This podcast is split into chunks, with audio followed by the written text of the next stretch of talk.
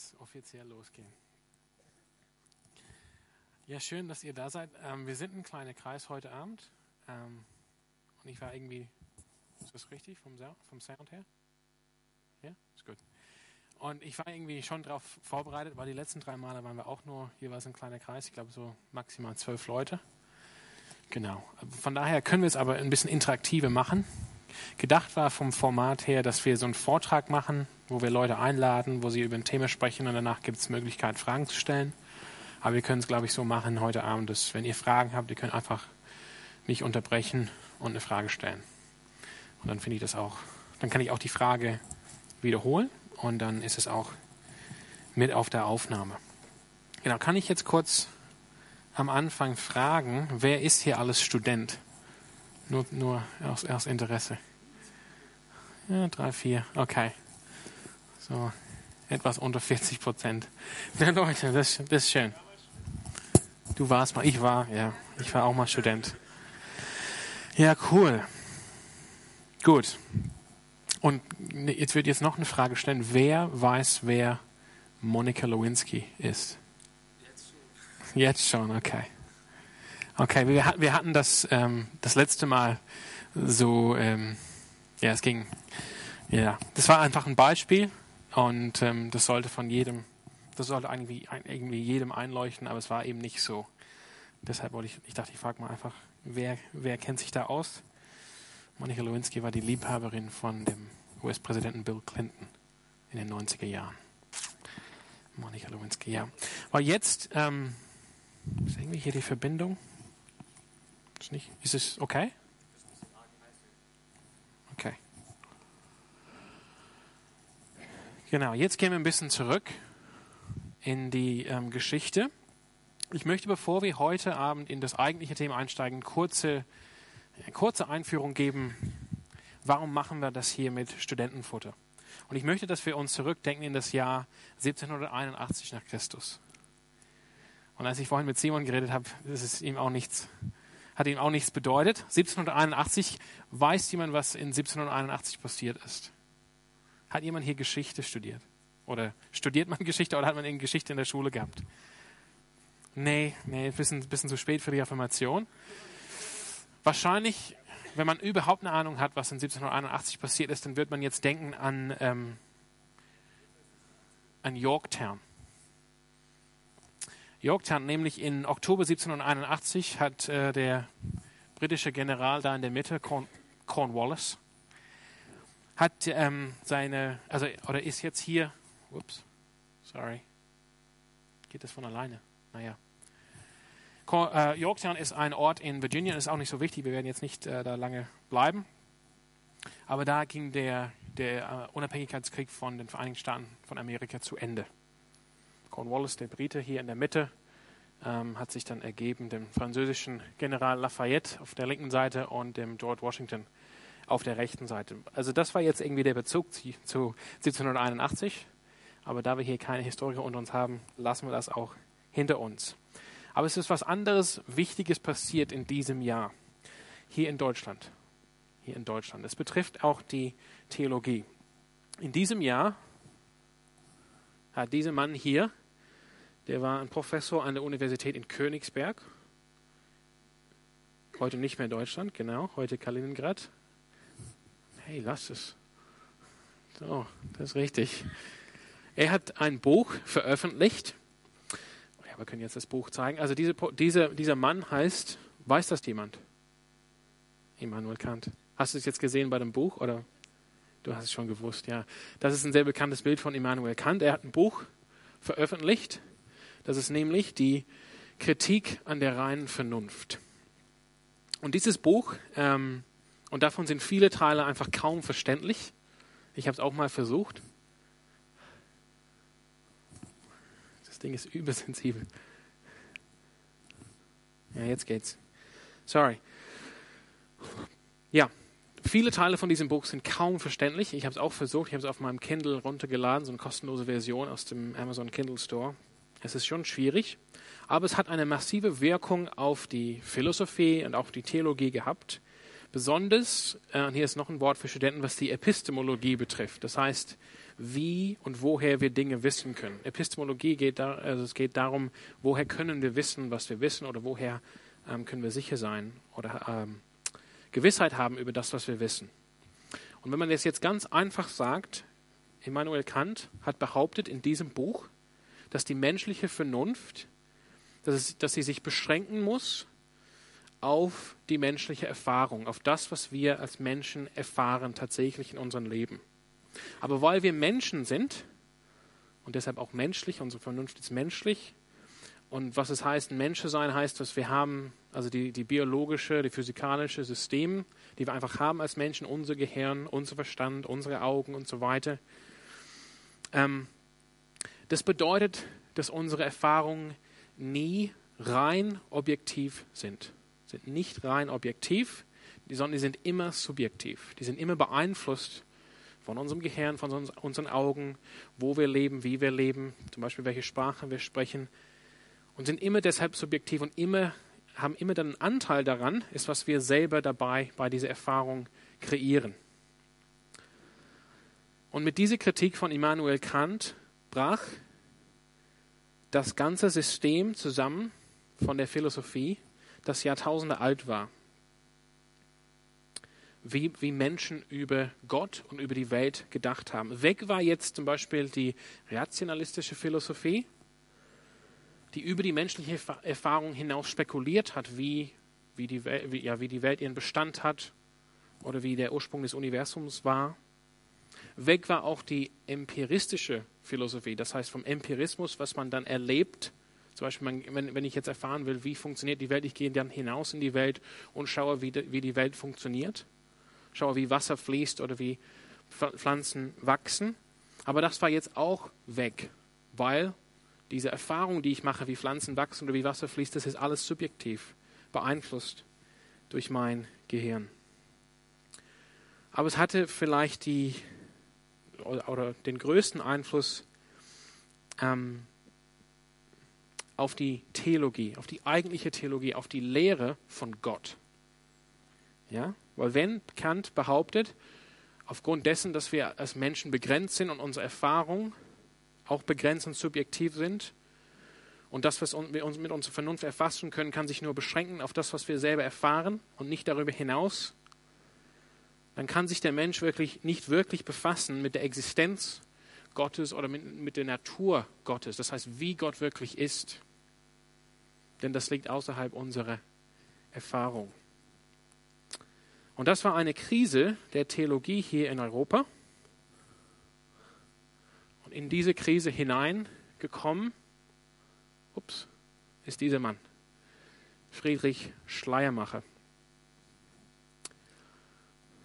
Und das ist auch wichtig, weil er ist der, mehr als alle anderen, das ist auch, auch schon wieder weiter, nee, ist er der, der Vater von der modernen, wenn man will, Theologie, von dem modernen Christentum, von dem modernen Glauben. Und wir sind auch davon geprägt. Und es ist nicht immer positiv gewesen. Ihr kennt vielleicht, ich weiß nicht, ob man das hier bekommt in der Schule, die Gottesbeweise aus dem Mittelalter. Hat man schon davon gehört? Die sind auch zusammengebrochen sozusagen mit Kants Kritik, weil es heißt jetzt, wenn unsere menschliche Vernunft begrenzt ist, dann können wir jetzt keine Beweise aufführen für Dinge, die außerhalb unserer Erfahrungsgrenze liegen. Und es, ist, es stimmt, seitdem Kant dieses Buch geschrieben hat, werden die Gottesbeweise nicht mehr aufgeführt als Beweise. Die sind höchstens Indizien, Argumente, warum es vielleicht plausibel sein könnte, dass Gott existiert. Aber das Selbstverständliche, was im Mittelalter war, man kann jetzt Gott beweisen, dass es ihn gibt, das gilt nicht mehr seit Kant. Und das war eine Krise jetzt für die Theologie. Wie wird das Christentum oder wie wird die Religion auf diese Kritik von Kant antworten? Und jetzt kam Friedrich Schleiermacher geboren in Breslau, auch nicht mehr Deutschland. Jetzt in, äh, in Polen, wo auch das Bundescamp war, ne? in, in diesem Jahr von den Royal Ranger. Und er hat, er eine These aufgestellt. Er hat versucht, die, die, das Christentum, den christlichen Glauben zu retten von dieser fatalen Kritik von Kant. und hat gesagt, äh, die Religion oder der Glaube gehört nicht zu, zum Bereich der Erkenntnis von Menschen und auch nicht zu der Bereich von unseren, von unseren Handlungen. Denn wenn es irgendwie zum Bereich der Erkenntnis gehören würde, dann würde es heißen, derjenige, der am meisten weiß über den Glauben, wäre gleichzeitig der, sag ich mal, der frommste Christ. Und das ist nicht so. Reines Wissen macht mich nicht zu einem frommen Christen. Aber auch Handlung kann es nicht sein. Denn man kann auch Gutes wie Schlechtes, und man sieht das auch in der Geschichte, im Namen des Glaubens oder der Religion tun. Sondern er hat so eine, eine dritte Kategorie vorgeschlagen, hat gemeint, Religion gehört zum Gefühl eines Menschen. Dabei meint er nicht irgendwie eine vage Emotion, sondern er sagt, Gefühl überhaupt macht Emotion und Erkenntnis überhaupt möglich. Das heißt, Religion gehört irgendwie zum Kern von Menschen.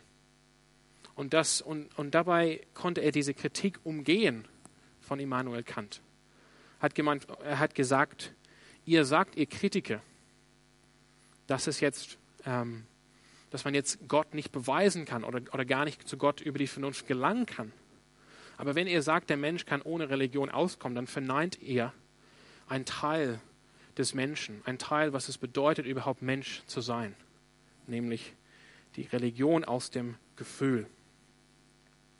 Aber er musste oder er hat eingesehen, dass die alten Lehren der christlichen Kirche, dass die veraltet sind, dass sie nicht mehr aktuell sind. Wir reden jetzt von Lehren wie die Dreieinigkeit oder die Jungfrau Geburt von Jesus Christus, oder überhaupt diese Lehre, dass Christus Gott ist und Mensch, Gott, der Gott-Mensch, Jesus Christus, hat gesagt, das ist alles veraltet. Denn er nimmt Kants Kritik insofern an, als dass er sagt, ja, das stimmt, wir können nicht über unsere eigene Erfahrung hinaus irgendwas wissen oder Aussagen über Gott. Und deshalb ist alles, was, sage ich mal, in der alten Kirche oder in dem Neuen Testament oder in der Bibel aufgeschrieben worden ist, das, ist ein, das sind Ausdrücke, Berichte von Erfahrungen, die Menschen gemacht haben damals mit Gott. Das sind Erfahrungen, die Menschen gemacht haben mit Gott. Und deshalb setzt er diese Erfahrung mit Gott in den Mittelpunkt.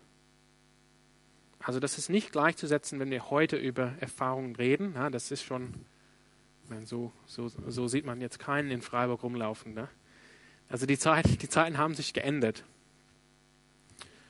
Aber das war schon eine gewaltige Kursänderung in unserem Glauben und es prägt unsere Gesellschaft bis heute, ob wir Christen sind, ob wir gläubig sind oder nicht. Auch ob wir Atheisten sind oder nicht. Die Atheisten sagen auch, natürlich, das, was man glaubt, ist letztendlich eine Erfahrung, die man selber macht.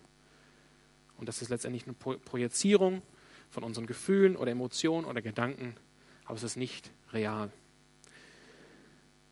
Und eben, ähm, Schleiermacher hat dann gesagt, die, die Beziehung zu Christus muss dann im Mittelpunkt stehen, wie wir Gott erfahren durch Christus. Und er sagt, wir glauben nicht an Jesus Christus aufgrund der Schrift, sondern wir erfahren Jesus Christus in unserem Leben.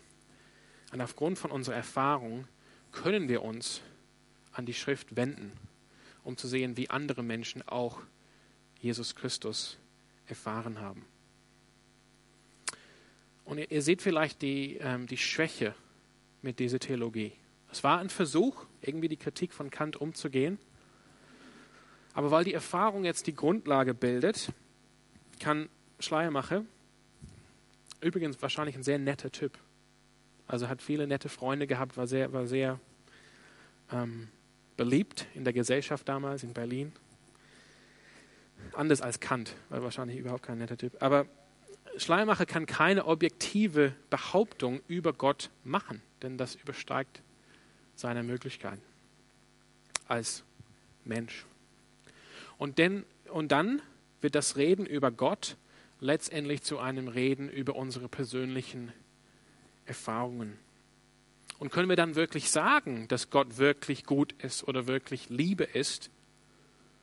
Können wir überhaupt irgendwas sagen über Gott, wenn wir letztendlich nur unsere eigene, eigene Erfahrung beschreiben? Und dann ist die Frage, reden wir nicht letztendlich nur über uns selbst. Und so sind wir bis heute geprägt. Und so ist unsere Gesellschaft auch geprägt. So gelten auch zum Beispiel die Gottesbeweise überhaupt nicht mehr. Aber hier bei Studentenfutter, ob es noch Studentenfutter heißt nächste Woche, ist die Frage, ne? sehen wir die Dinge etwas anders. Und wir lassen Kants, Immanuel Kants Kritik nicht gelten. Und ich weiß, wenn wir hier unter euch Spezialisten sind, wir können da gerne ins Gespräch kommen, warum das so ist. Aber ich möchte euch einfach auf, das war Schleiermachers bekannteste Buch, reden, über die Religion, reden an die Gebildeten unter ihren Verächtern. Naja. Diese Stelle in Römer, wir lesen ich lese mal die Stelle vor, dabei, da, da schreibt Paulus folgendes: Dabei ist doch das, was man von, was man von Gott erkennen kann, für die Menschen deutlich sichtbar. Er selbst hat es ihnen vor Augen gestellt. Seit der Erschaffung der Welt sind seine Werke ein sichtbarer Hinweis auf ihn, den unsichtbaren Gott, auf seine ewige Macht und sein göttliches Wesen. Die Menschen haben also keine Entschuldigung, denn trotz allem, was sie über Gott wussten, erwiesen sie ihm nicht die Ehre, die ihm zukommt, und blieben ihm den Dank schuldig. Also laut Paulus, wenn wir als Christen jetzt diese Schrift annehmen als heilige Schrift, als von, einem, von Gott, dann können wir, können wir als Menschen mit unserer menschlichen Vernunft, die Gott uns gegeben hat, die Gott uns ähm, eingegeben hat, sehr wohl Gott wahrnehmen und Aussagen über ihn treffen. Wir, wir, wir, wir sollten eigentlich in der Lage sein, ähm, diese Dinge von Gott zu erkennen, die zu seinem Wesen zu, ähm, gehören, als Gott. Und deshalb nehmen wir hier bei Studentenfutter diese Kritik von Kant nicht an und wir nehmen auch Schleiermachers Ausweg nicht. Nicht hier unsere objektive, äh, sorry, nicht hier unsere subjektive Erfahrung soll unsere Glaubensgrundlage bilden, sondern das Fundament soll sein die Wahrheit vom christlichen Glauben aus der Geschichte und aus der Schrift. Und ich lese von unserer Webseite, Studentenfutter will Studenten ausrüsten. Schön, dass alle Studenten heute Abend da sind damit du als Student wissen kannst, was du glaubst und warum der christliche Glaube sich gegenüber anderen Vorstellungen behaupten kann, damit du authentisches Christsein leben kannst, damit wir unsere Mitmenschen besser verstehen und ihnen intelligent ins Gespräch kommen, ihnen helfen, ihre eigene Vorstellung von der Welt genauer zu betrachten und ihnen den christlichen Glauben verständlich präsentieren. Und darum geht es heute Abend. Wir wollen unseren Glauben bekennen, aber das ist natürlich die Frage dann, was glauben wir? Was glauben wir. Wie gesagt, ich mache es ein bisschen interaktiver heute Abend. Ähm, wir haben schon 25 nach. Gibt es jetzt dazu Fragen? Gibt es Leute, die jetzt in diesem Moment sich entschlossen haben für ein Studium der modernen deutschen Philosophie? Immanuel Kant. Ihr seid alle schon schön mitgekommen. Gut, schön. Gut, darum geht es heute Abend. Was, also Glaube bekennen, was ähm, was glauben wir als Christen? Und warum ist das überhaupt wichtig? Also es soll eigentlich ganz offensichtlich sein, warum es wichtig ist, dass wir wissen, was wir glauben. Es gibt verschiedene Gründe dafür. Aber ein Grund, ähm, den ich heute Abend nennen möchte, betrifft die Nächstenliebe. Wenn wir auf dem Campus sind oder in der Schule ich weiß nicht, wo ihr alle noch seid, oder auf dem Arbeitsplatz oder bei der ähm, Ausbildung. Und wir wollen unsere Kommilitonen mit dem Glauben erreichen, sie für Jesus Christus gewinnen. Dann müssen wir doch wissen, wofür wir eigentlich stehen und wofür wir sie eigentlich gewinnen wollen. Und wenn du das nicht weißt, dann wäre meine ähm, Aufforderung an dich oder meine Ermutigung an dich, ähm, werde aktiv und finde das heraus, was du eigentlich glaubst als Christ, was wir eigentlich als Christen glauben. Und heute Abend, das, das soll jetzt ein kleiner Beitrag dazu sein. Und jetzt lesen wir die Stelle. Ja, ist eine sehr bekannte Stelle hier, wenn es um die, um dieses Thema geht. Petrus schreibt und sei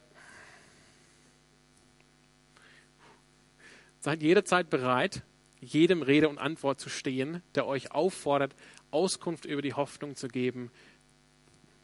Das Ding habe ich jetzt wirklich nicht angefasst. Sorry, Das ist ja komisch. Die euch erfüllt, aber tut's freundlich und mit dem gebotenen Respekt. Immer darauf bedacht, ein gutes Gewissen zu haben. Also wir wollen jederzeit bereit sein. Und jetzt können wir gleich weitergehen. Ne? Wer weiß, wer das ist? Das ist C.S. Lewis. Der ist zum Beispiel der Autor von Narnia. Schon gesehen. Und in seinem Buch, ähm, das heißt auf Englisch Mere Christianity, das heißt bloßes Christentum. Und ich finde das viel besseres äh, Titel als. Wir, wir, wir lassen das so mal. Ne? Auf Deutsch heißt es Pardon, ich bin Christ. Aber in diesem Buch ähm, gebraucht ähm, C.S. Lewis ein Bild von einem Haus. Und er sagt, okay, das Haus, man kann sich das Christentum so vorstellen, ähm, das Haus, äh, sorry, das Christentum ist wie ein Haus.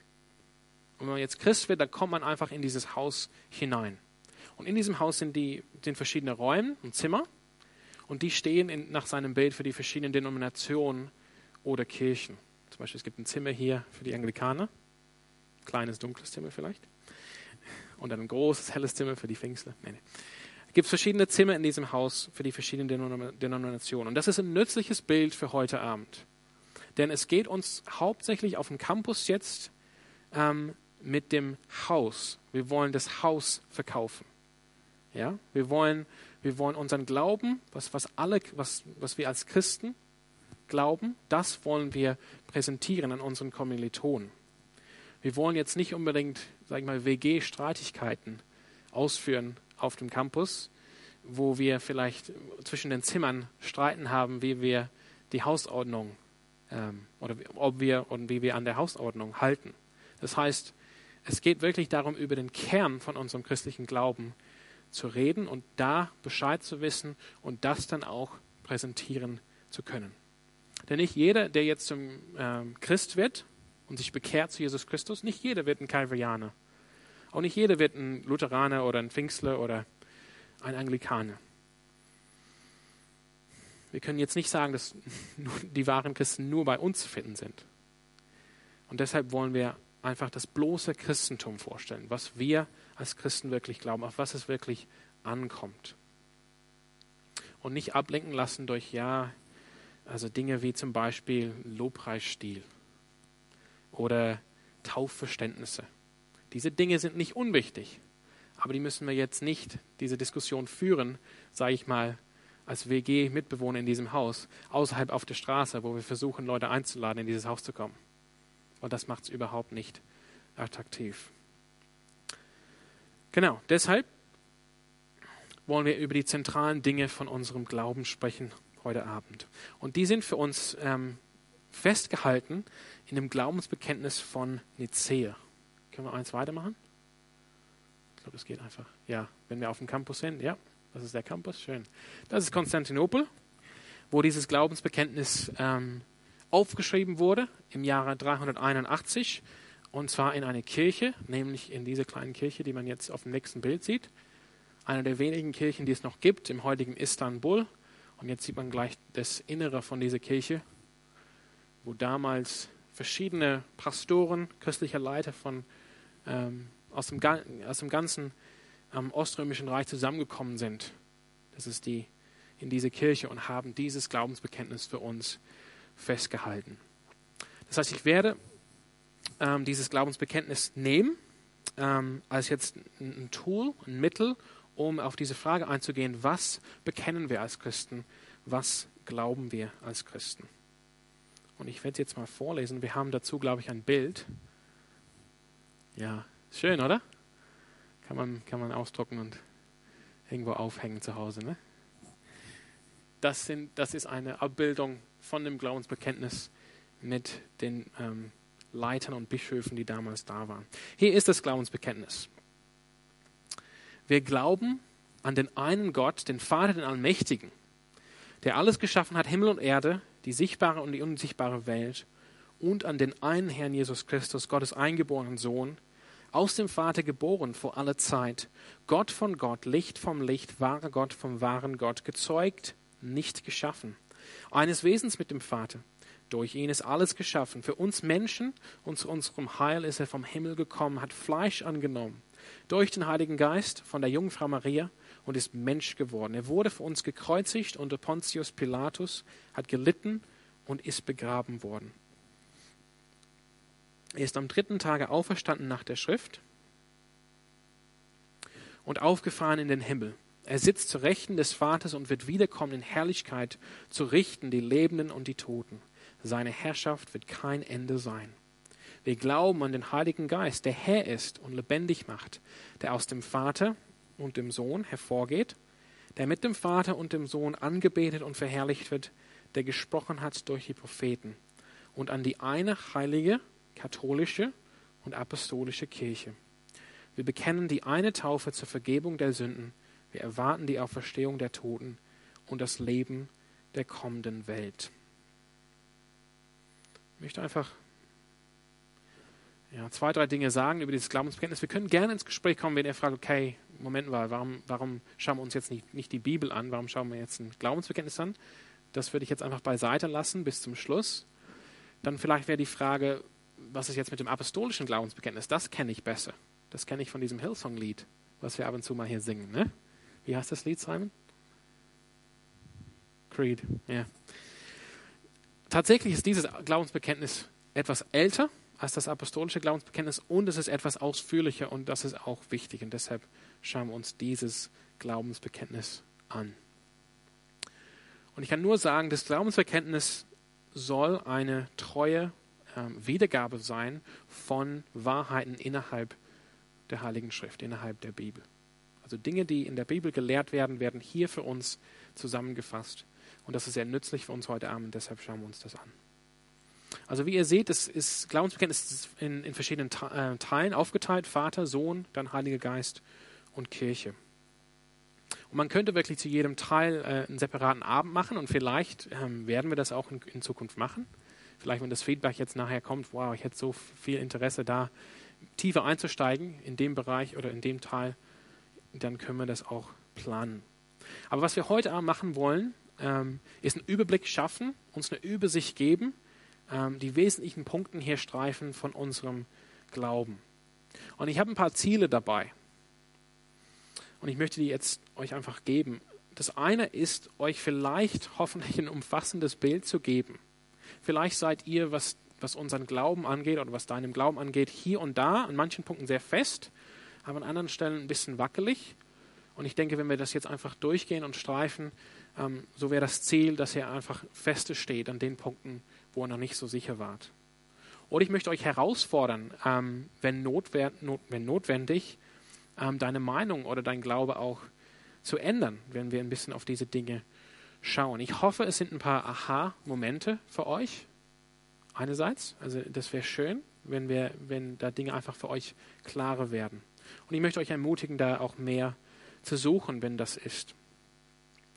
Genau, es, es geht darum, ein klares Bild zu haben, was wir glauben, weil das ist zentral, kernwichtig, wenn wir ins Gespräch kommen, besonders, sag ich mal, in der Universität, wo das auch von vielen Studenten verlangt wird, dass wir wissen, was wir glauben und warum wir das glauben. Aber das, das gilt natürlich in allen Lebenssituationen. Wir kommen immer wieder ins Gespräch mit Menschen, ähm, die das zum Beispiel brauchen, wo das wichtig wäre aus unserer nächsten Liebe, dass wir das geben damit sie ähm, in Kontakt kommen können mit Jesus Christus. Genau, also lass uns jetzt das machen. Und wie gesagt, wenn Fragen sind, dann kann ich unterbrechen, sorry.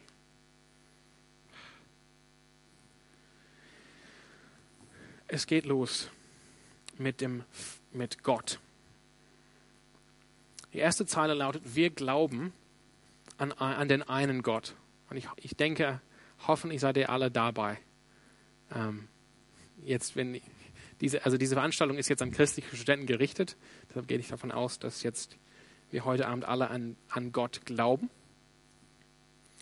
Ähm, aber es ist wichtig, das zu sagen. Wir glauben als Christen an einen Gott und nicht an viele Götter.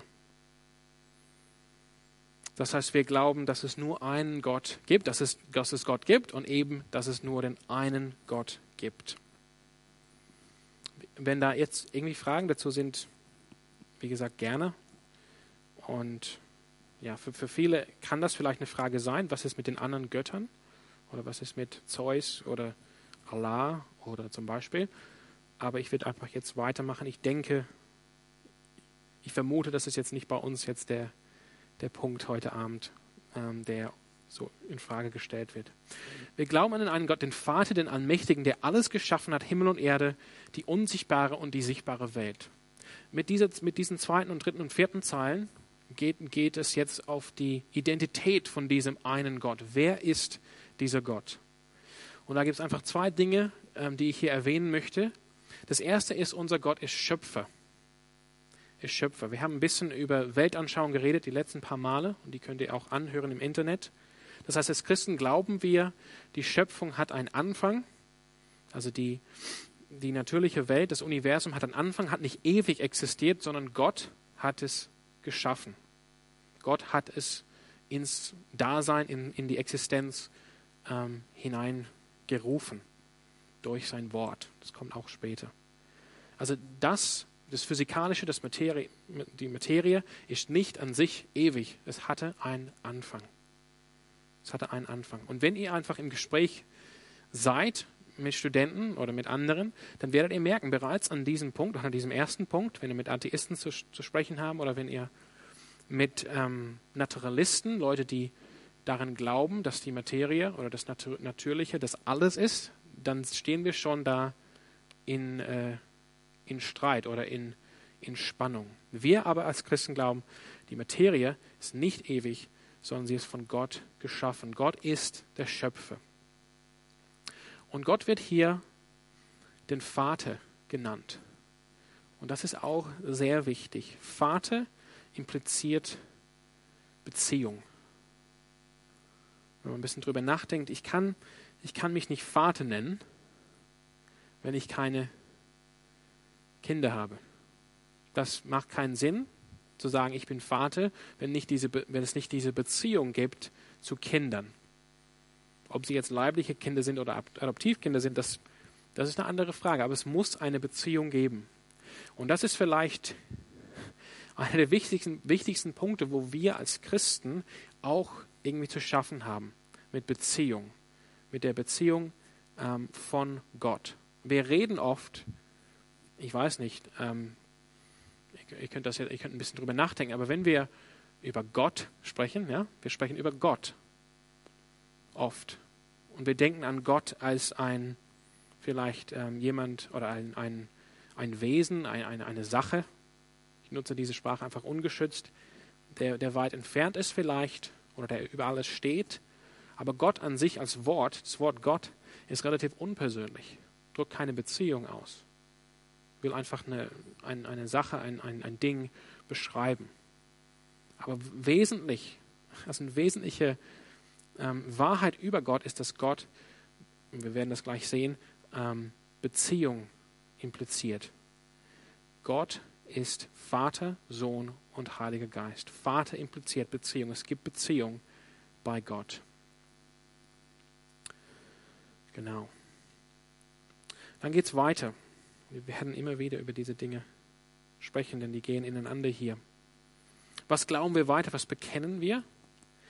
Und ich glaube an den einen Herrn, Jesus Christus, Gottes eingeborenen Sohn, aus dem Vater geboren vor alle Zeit, Gott von Gott, Licht vom Licht, wahre Gott vom wahren Gott, gezeugt, nicht geschaffen, eines Wesens mit dem Vater, durch ihn ist alles geschaffen. Das ist ein sehr wichtiger Abschnitt. Ein Zeuge Jehovas kann zum Beispiel diesen Abschnitt nicht sagen. Er kann da nicht mit. Aber er kann durchaus das apostolische Glaubensbekenntnis sagen. Weil da wird diese Aussage nicht gemacht. Es geht hier darum, wer ist Jesus Christus. Wer ist Jesus Christus? Warum kann ein Zeuge Jehovas diesen Abschnitt nicht sagen? Weil er nicht glaubt, dass Jesus Christus Gott ist. Er glaubt, dass Jesus Christus ein, ein, ein großes, ein mächtiges Geschöpf ist, aber letztendlich nur ein Geschöpf und nicht Gott. Aber als Christen glauben wir oder sollen wir glauben, sehr wichtig an diesem Punkt, dass wir das glauben, Alle Punkte in diesem Glaubensbekenntnis betreffen das Evangelium letztendlich. Alle Punkte betreffen jetzt das Evangelium. Wir glauben an den einen Herrn, Jesus Christus. Herr, das Wort in Griechisch ist Kyrios. Das ist das Wort, was im Alten Testament gebraucht wird für den Gottesnamen. Jesus Christus ist Gott.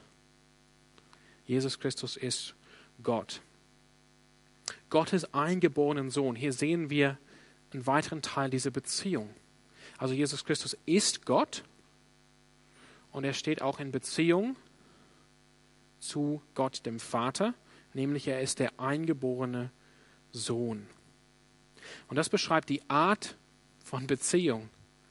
Es gibt Gott den Vater und Gott den Sohn. Und, und der eine ist der Sohn und der eine, der eine ist der Vater und da ist eine Beziehung. Ja, diese Beziehung ist jetzt nicht eine Beziehung, wie wir das hier kennen, von einem leiblichen Vater und einem leiblichen Kind, sondern es ist, eine, es ist eine Beziehung von einem anderen Art. Wir können das jetzt nicht zurückführen von unseren Vorstellungen, wie äh, Vaterschaft und Sohnschaft funktioniert, auf Gott, sondern vielmehr, wie das hier funktioniert auf Erden, ähm, ist, ein, ist in, in irgendeiner Weise widerspiegelt eine tieferen Wahrheit. Nämlich, wie es heißt hier, aus dem Vater geboren vor aller Zeit. Vor aller Zeit will ausdrucken, Jesus Christus ist ewig. Ist ewig, vor aller Zeit. Also nicht irgendwann in der Zeit, sondern vor aller Zeit. Und außerhalb der Zeit, wenn es die Zeit nicht gibt, ja, dann kann man nicht sagen, das hat einen Anfang, sondern Jesus Christus ist ewig. Ich weiß nicht, ob ihr euch da einfach Gedanken gemacht habt zu diesem Thema, aber es ist sehr wichtig, dass, dass ihr euch da Gedanken macht, denn das ist ein Kern von unserem Glauben. Das heißt, in, in Ewigkeit, in aller Ewigkeit existierte Gott als Vater und als Sohn, Jesus Christus in Beziehung mit, also der Sohn als zweite Person der Gottheit, in Beziehung mit dem Vater und beide sind Gott. Wie es hier heißt, der, dieser Herr Jesus Christus ist Gott von Gott, Licht vom Licht, wahre Gott vom wahren Gott. Und dann geht es weiter. Er ist gezeugt, nicht geschaffen. Also es ist nicht irgendwann, dass, dass Gott oder der Vater sich entschieden hat, irgendein Geschöpf zu schaffen und hat Jesus Christus geschaffen, vielleicht als erstes und größtes Geschöpf, sondern Jesus Christus ist gezeugt. Das heißt, ähm, das druckt die Beziehung aus zwischen diesen zwei Personen in der Dreieinigkeit und nicht ein, ein Akt oder eine Handlung des Schaffens in, im, im materialen Sinn, wie wir eine Sache schaffen können. Vielmehr ist Jesus Christus eines Wesens mit dem Vater. Ja, was bedeutet das alles? Das heißt, wenn es jetzt um die Substanz geht, um die Sache, Wesen ist jetzt das deutsche Wort, was hier verwendet wird, dann reden wir von nur einem Gott. Die Sache, die, die, die, das Wesen, die Substanz heißt Gott.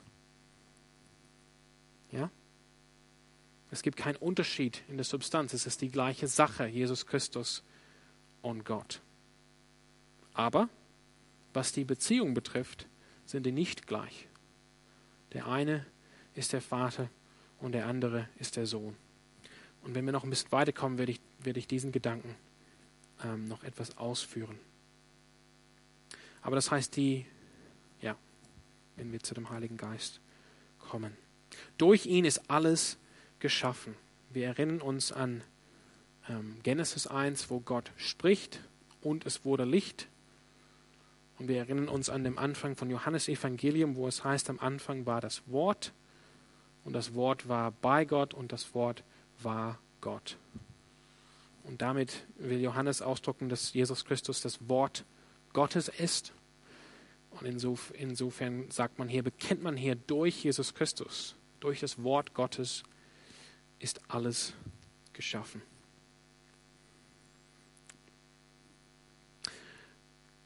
Jetzt spricht das Glaubensbekenntnis von der Erlösung, von unserer Erlösung durch Jesus Christus. Für uns Menschen und zu unserem Heil ist Jesus vom Himmel gekommen, hat Fleisch angenommen, durch den Heiligen Geist von der Jungfrau Maria und ist Mensch geworden. Er wurde für uns gekreuzigt unter Pontius Pilatus, hat gelitten, ist begraben worden, am dritten Tage auferstanden nach der Schrift und aufgefahren in den Himmel. Er sitzt zur Rechten des Vaters und wird wiederkommen in Herrlichkeit zu richten, die Lebenden und die Toten. Seine Herrschaft wird kein Ende sein. Warum ist Jesus gekommen? Für uns und zu unserem Heil. Das heißt, für unsere Erlösung, zu unserem Heil. Wir, wir, wir müssen, wir brauchen Heil.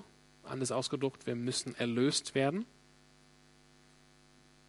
Im, im dritten Teil erfahren wir, wo, wovon wir erlöst werden müssen.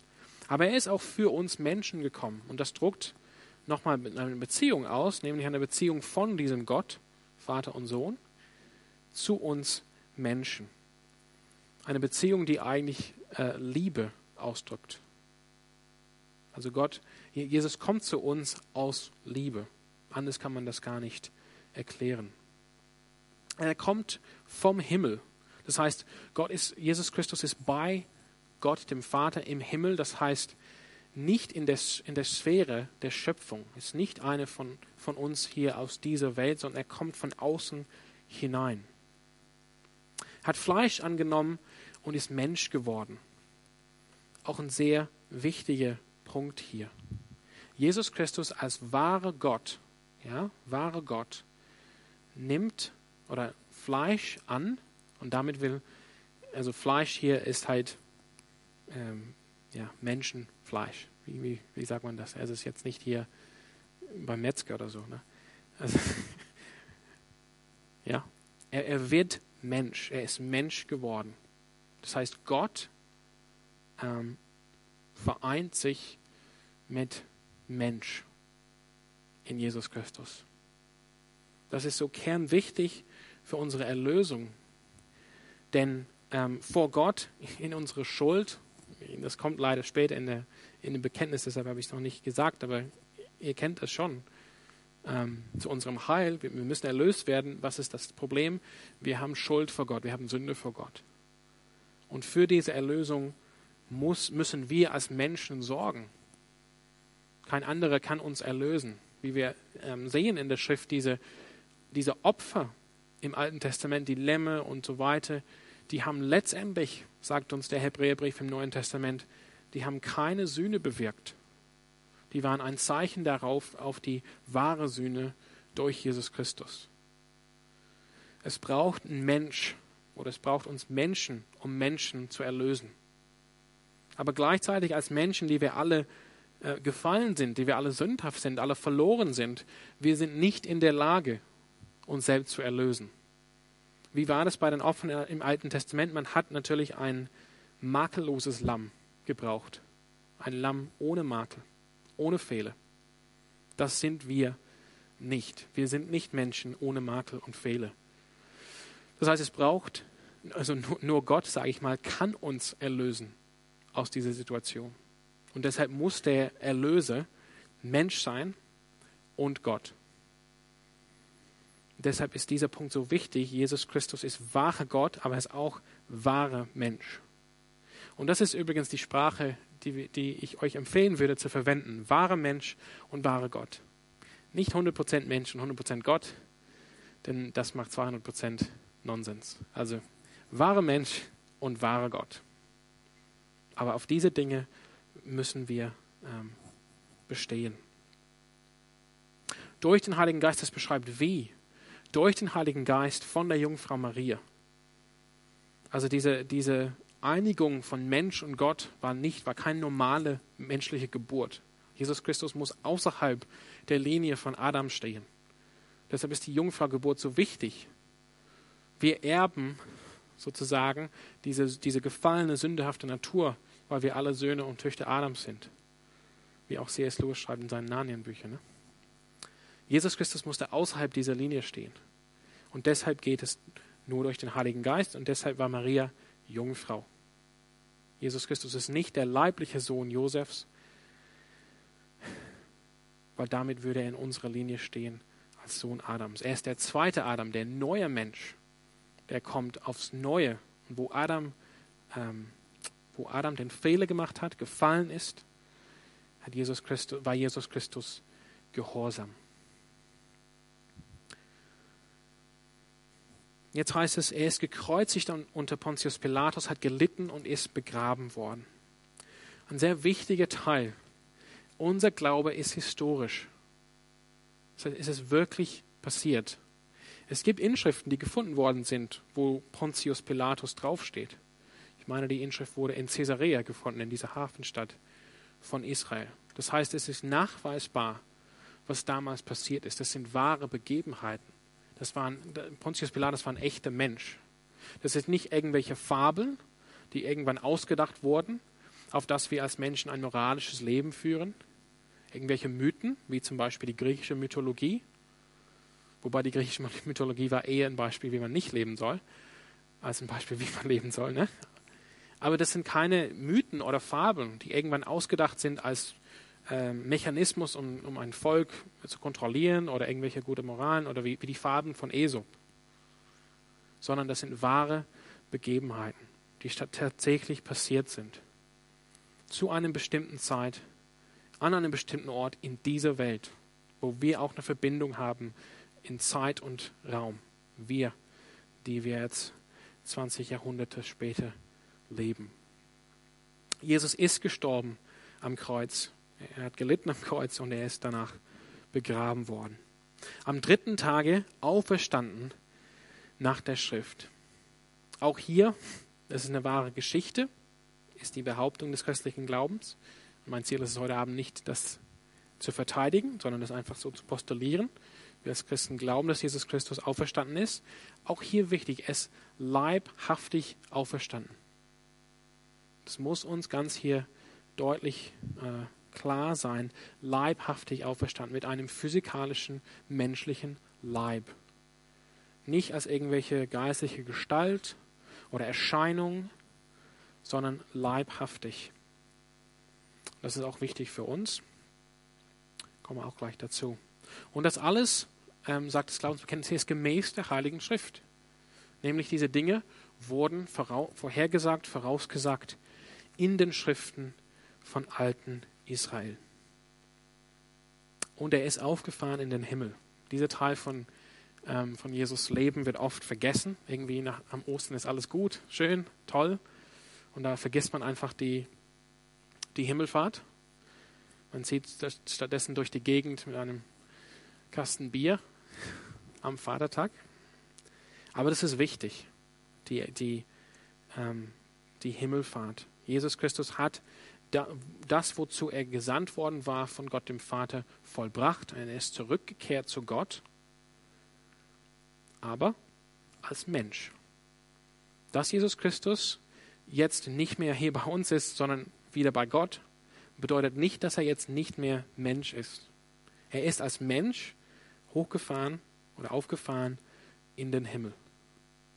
Das ist auch ein, ein, ein, ein wichtiges Zeichen für uns. Menschen können in der Gegenwart Gottes leben, existieren.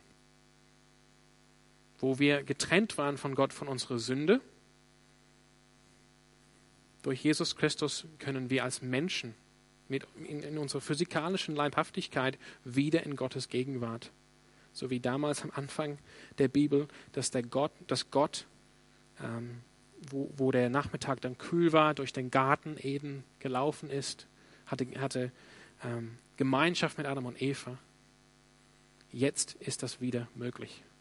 Jesus Christus ist in Ewigkeit Mensch. Er wird in Ewigkeit Mensch und Gott bleiben. Er wird das nie wieder aufgeben, diese Vereinigung. Und er ist jetzt bei dem Vater, wo er sitzt. Und, wie wir kennen aus der Schrift, da tut er Fürbitte für uns, die wir seine Jünger sind. Also sehr wichtig, dass Jesus diesen letzten Schritt macht, zurück zu dem Vater. Er wird aber wiederkommen in Herrlichkeit. Nicht mehr als kleines Säugling, sondern er wird jetzt wiederkommen als siegreicher Herr. In Herrlichkeit. Es wird offensichtlich sein, es wird offenbar sein. Er wird wiederkommen, zu richten die Lebenden und die Toten und seine Herrschaft wird kein Ende sein. Hier wird das noch ähm, richtig auf, äh, ausgeführt, was vorhin auch gesagt wurde. An den einen Herrn Jesus Christus glauben wir. Jesus Christus ist der wahre Herr der Geschichte und dieser Welt. Das ist unser Anspruch, den wir machen, wenn wir rausgehen mit diesem Glauben an den Campus. Jesus Christus ist der Herr und nicht Cäsar. Wer auch immer Cäsar sein mag in unseren Tagen. Im, äh, in Berlin oder in Washington. Jesus Christus ist der rechtmäßige Herr und König von dieser Welt und seine Herrschaft, die begonnen hat, als er auferstanden von den Toten ist, als er seinen Sieg errungen hat über die Toten und über den Tod und über die Sünde. Diese Herrschaft wird kein Ende sein.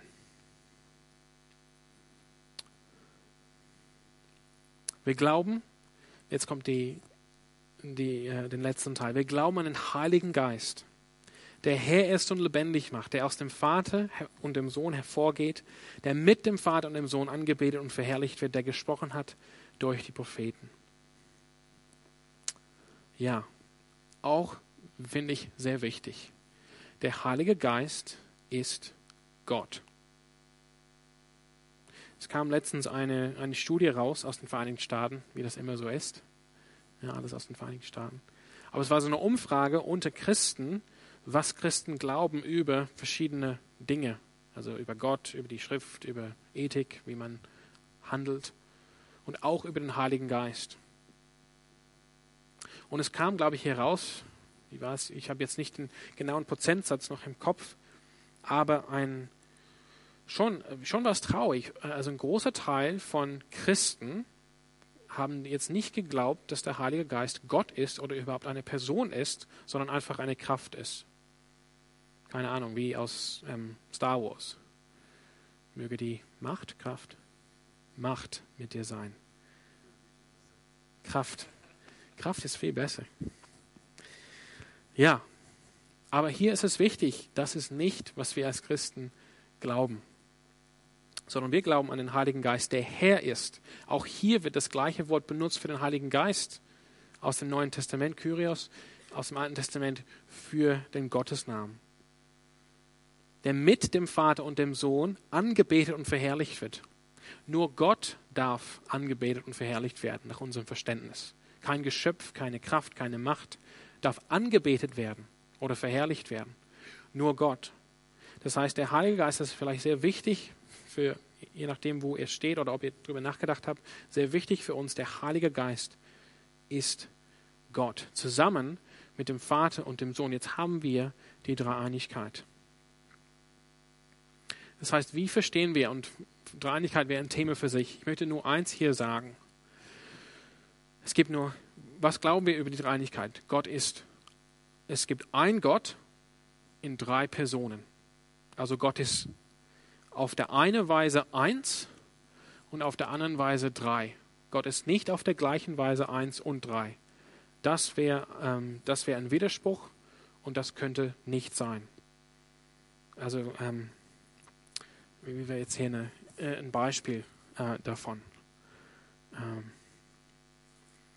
also ich sage mal einfach so, Gott ist auf, eine, auf der eine Weise eins, nämlich was sein Wesen betrifft, seine Substanz betrifft, was seine Sache ist das Ist, das Dasein. Es gibt nur einen Gott. Aber was die Person angeht, was die Beziehung angeht, gibt es drei Personen. Ja? Ich weiß, das ist halt ein tiefer Gedanke. Und das ist auch ein Stolperstein für viele. Und der Bedarf ist auf jeden Fall da, dass wir das noch vertiefen hier, vielleicht bei Studentenfutter. Aber es ist einfach wichtig, dass es jetzt kein Paradox ist oder kein Widerspruch, wir sagen nicht, Gott ist gleichzeitig eins und gleichzeitig drei von seiner Substanz her, von seinem Wesen her, von seinem Dasein her. Das sagen wir nicht. Das wäre absurd. Gott ist von seinem Wesen her eins und von seinen Personen her drei. Das heißt, wenn Vater, Sohn und Heiliger Geist alle Gott sind, dann sind sie alle gleich, was ihre Göttlichkeit angeht. Es gibt keine Eigenschaft, die der Vater hat, die der Sohn nicht hat oder die der Geist nicht hat. Allmacht, Allwissen und so weiter, Liebe und, und, und diese, diese ganzen Dinge hat jede Person der Dreieinigkeit zu vollem Maß, sodass auch nicht zwei irgendwie mehr Gott sind als die andere Person. Denn, denn, die, denn jede Person hat in sich die gesamte Gottheit. Was ist also der Unterschied zwischen, den, zwischen Vater, Sohn und Heiliger Geist? Keine Eigenschaft, sondern lediglich die Beziehung. Der Vater ist der Vater und nicht der Sohn, aber er ist der Vater zu dem oder von dem Sohn. Und der Sohn ist nicht der Vater und nicht der Geist, sondern der Sohn ist der Sohn. Und der Geist ist nicht der Vater und nicht der Sohn, sondern der Geist ist der Geist. Es ist einzig und allein bei den Beziehungen, dass wir einen Unterschied, wenn man will, machen können. Aber das ist sehr wichtig, dass man das weiß, dass man das verinnerlicht hat. Der Heilige Geist ist genauso Gott wie der Vater. Ich denke, ich weiß nicht, wie es bei euch ist. Ich habe dieses Beispiel mal verwendet. Ähm, Wenn es wirklich ernst ist, man hat wirklich was Ernstes im Leben, dann vielleicht sagt man, okay, jetzt würde ich jetzt nicht zu Jesus Christus gehen. Ich würde zu dem Chef gehen. Ich würde zu dem Vater gehen. Im Gebet. Ich weiß nicht, ob es euch so geht, aber das ist eigentlich ein falscher Gedanke. Genauso Gott ist der Heilige Geist oder Jesus Christus wie der Vater, sondern die Beziehung ist, was der Unterschied, sage ich mal, ausmacht. Und das heißt, das ist nicht, dann ist Gott nicht nur der Ursprung von allem Sein, nämlich als, als Existenz selbst, ewig, ist er verantwortlich für unsere Existenz. Wir sind von ihm abhängig. Er hat alles geschaffen. Sondern als drei Personen ist auch Beziehung ewig, hat einen ewigen Bestand. Und diese Beziehung innerhalb der Dreieinigkeit ist nicht eine, ja, ähm, eine Beziehung von Gleichgültigkeit oder Indifferenz, sondern ist eine Beziehung von Liebe. So macht diese Aussage aus dem ersten Johannesbrief Sinn, Gott ist Liebe. Gott kann nicht Liebe sein, wenn Gott alleine ist. Wenn es nur, sag ich mal, wenn es nur eine Person gäbe. Was heißt es denn, dass diese Person Liebe ist? Für Liebe brauche ich ein Objekt, auf das ich meine Liebe setze. Es ist völlig absurd zu sagen, wenn ich völlig alleine bin, wie man sich das vorstellen könnte in aller Ewigkeit, wenn Gott nur eine Person wäre dass man sagen könnte über dieser Gott, er wäre Liebe. Wie, wie kann das sein? Er hat kein Objekt zum Leben. Und wenn er Menschen dann schaffen würde und sagt, ich liebe diese Menschen, aber das wäre eigentlich eine neue Erfahrung für diesen, für diesen Gott. Es ist etwas völlig Neues für diesen Gott, weil das nicht in Ewigkeit Bestand gehabt hätte. Aber bei unserem Gott, bei diesem dreieinigen Gott, besteht die Liebe und die Beziehung in aller Ewigkeit zurück. Sie hat ewigen Bestand. Und wenn, wenn es dann heißt, wir sind nach dem Ebenbild Gottes geschaffen, dann beginnt das irgendwie so viel Sinn und so viel Sinn zu geben über unser Leben und wie Beziehung unter uns sein soll und wie Gemeinde unter uns sein soll. Wir sollen diese, dieser Liebe widerspiegeln. Und das macht unser Gott sehr attraktiv, wie ich finde, für Menschen in dieser Welt. Gut, das ist, wie gesagt, ein Thema für sich. Der Heilige Geist ist Gott. Er hat gesprochen durch die Propheten, das heißt, wir glauben, die Worte Gottes sind, also was wir nennen das, die Bibel das Wort Gottes, es sind wirklich die Worte Gottes. Denn die sind, die sind gesprochen durch den Heiligen Geist und der ist Gott. Also wir als Christen glauben nicht in irgendeine Kluft zwischen Geist und Wort, als würde der Heilige Geist irgendwas hier sagen, und das Wort Gottes, die Bibel, irgendwas anderes sagen und da wäre irgendwie eine Kluft, sondern der Heilige Geist spricht, die, die Worte sind vom Geist gesprochen. Und wir glauben auch nicht, dass die Worte Gottes irgendwie äh, fehlerhaft sind. Denn die können nicht fehlerhaft sind, wenn sie letztendlich die Worte vom Heiligen Geist sind, vom Gott, vom Gott selbst. Und wir, wir schließen hier mit was wir über die Kirche glauben. Wir glauben auch an die eine heilige katholische und apostolische Kirche. Wir bekennen die eine Taufe zur Vergebung der Sünden. Wir erwarten die Auferstehung der Toten und das Leben der kommenden Welt. Amen. Das wollen wir nicht vergessen. An die eine heilige katholische und apostolische Kirche. Ich habe jetzt das Wort katholisch bewusst gehalten, weil das ist das Wort in dem ursprünglichen. Und das heißt nicht römisch-katholisch, sondern katholisch ist einfach das griechische Wort für universal auf der ganzen Welt. Das heißt, wir glauben als Christen, dass es nur eine Kirche gibt. Es gibt nur ein Leib Christi letztendlich. Und die ist heilig, heilig gemacht worden durch das Lamm, durch Jesus Christus. Sie ist universal. Es gibt nicht verschiedene Kirchen irgendwie, ähm, also ich weiß von den verschiedenen Denominationen, aber es gibt jetzt nicht verschiedene Heilswege, sage ich mal, oder verschiedene Möglichkeiten, mit Jesus in Beziehung zu treten durch verschiedene Institutionen, sondern es gibt die universale, die eine Kirche. Und diese ist apostolisch. Das heißt, sie gründet sich auf die Lehre, auf die Praxis der Apostel, die Jesus Christus selber ausgesucht hat und in die Welt äh, hinausgesandt hat und wo ihre Lehre für uns äh, enthalten ist in dem Neuen Testament. Und das ist einfach auch gleichzeitig eine Warnung für uns, wenn wir uns entfernen von diesen vier Dingen, von Einheit, Heiligkeit, Universalheit und Apostolisches, dann sind wir in Gefahr.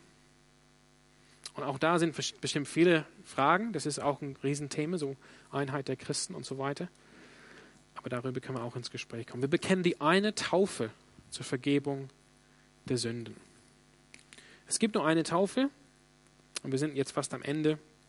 Die Taufe ist das sichtbare Zeichen für eine innere Realität von Sündenvergebung. Da kommen wir nochmal auf diesen Gedanken, wir brauchen Heil, wir brauchen Erlösung. Zu diesem Zweck ist Jesus gekommen zu uns und er hat uns ein Zeichen gegeben, ein sichtbares Zeichen, das, das uns ähm, oder das, was aussagt über eine innere Realität. Wenn wir getauft sind, ja, dann will das sagen, ähm, geistlich gesehen hat Jesus Christus uns reingewaschen von unserer Sünde. Die sind uns vergeben. Wir erwarten die Auferstehung der Toten. Nicht nur Jesus Christus ist leiblich auferstanden. Das ist auch ein wesentlicher Punkt ziemlich der letzte, der, der letzte Punkt für heute Abend, sondern wir werden auch leiblich auferstehen. Ich habe das ein paar Mal hier in der Predigt erwähnt und ich werde es hier nochmal erwähnen. Wir haben oft diese Vorstellung von Himmel, dass wir irgendwie ähm, mit Flügel und Harfe auf Wolken da rumsitzen. Voll langweilig eigentlich, ne? Aber voll auch nicht biblisch. Also nicht nichts, was die Bibel sagt. Die Bibel gibt uns eine lebendige Hoffnung, wie Petrus sagt in seinem Brief, dass wir auch eines Tages lebendig aufstehen werden. Wir werden in Ewigkeit leben in einem neuen Himmel und auf einer neuen Erde. Das Bild davon, die, die, die, die Vorstellung, die Vision davon gibt uns Johannes in seiner Offenbarung in Kapitel 21 und 22. es ist interessant, was er da sagt. Er sagt nicht, wir werden irgendwie hochgehen zu den Wolken, sondern er sagt, das himmlische Jerusalem, da wo Gott ist, wird runterkommen auf die Erde oder auf die neue Erde, die wiederhergestellte, transformierte Erde. Und Gott wird seine Wohnstätte unter uns Menschen haben. Gott wird unter uns wohnen. Das heißt, unsere Hoffnung, und das ist auch voll wichtig, wenn wir im Gespräch kommen, ins Gespräch kommen auf dem Campus, unsere Hoffnung, die wir Studenten anbieten können, ist eine lebendige Hoffnung von einer Auferstehung und von einer äh, sinnvollen, ähm, von, ja, von einem sinnvollen künftigen Leben auf, in einer physikalischen Realität. Wir müssen wegkommen von diesem Gedanken, physikalisches ist blöd, böse. Es geht nur darum, das hier möglichst auszuhalten, bis Gott uns rettet aus dieser Welt hinaus. Sondern Gott hat diese Welt geschaffen, die ist sehr gut. Das war äh, der Sinn von seiner Schöpfung eine physikalische Realität zu schaffen. Und er hat auf jeden Fall Ja zu der physikalischen Welt gesagt, indem er selber Mensch geworden ist. Jesus Christus ist jetzt physikalisch wie wir. Er ist Mensch wie wir. Und unsere, unsere Zukunft ist physikalisch. Es ist die Auferstehung aus den Toten. Und das Leben der kommenden Welt. Es wird eine Welt kommen und wir werden darin leben. Und das ist das, was wir bekennen ja, unsere Zeit ist jetzt definitiv aus für diesen Teil. Ähm, wie soll ich jetzt schließen? Ich möchte euch, ich hoffe, das war jetzt einfach, das war jetzt schnell durch halt. Ähm, wie gesagt, wir haben nur die, diese Dinge gestreift Aber ich hoffe, da waren so ein paar, paar Momente für euch, wo ihr gedacht habt, wow, stimmt, das habe ich nicht so äh, gesehen oder das war mir nicht so klar. Und ich lade euch einfach ein, da, wenn ihr Fragen habt, ähm, einfach ins Gespräch zu kommen. Ähm, oder wenn ihr euch den Wunsch habt für, eine künftigen, für einen künftigen Abend, dass wir auf einem von diesen Themen tiefer eingehen, ähm, das könnt ihr auch, dann könnt ihr euch auch melden. Genau. Ja. Dann würde ich einfach. Simon noch da? Genau.